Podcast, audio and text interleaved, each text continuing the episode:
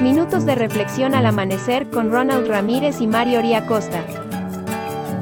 Episodio de hoy, Soberano del Universo.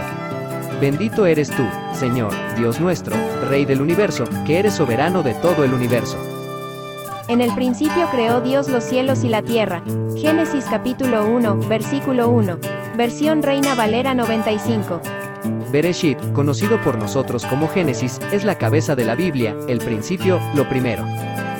Cuando leemos el primer versículo, nos dice que al principio de todo, antes de la existencia humana, creó Dios los cielos y la tierra.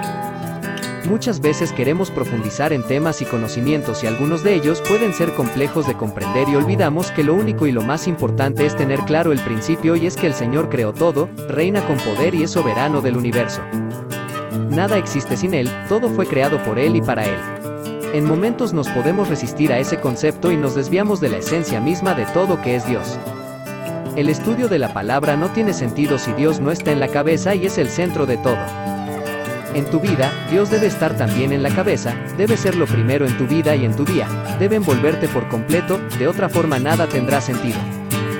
Puedes buscar estrategias, conocimientos y soluciones que tal vez momentáneamente logren cumplir tu objetivo, pero eso será efímero, lo que permanece para siempre es Dios y su palabra.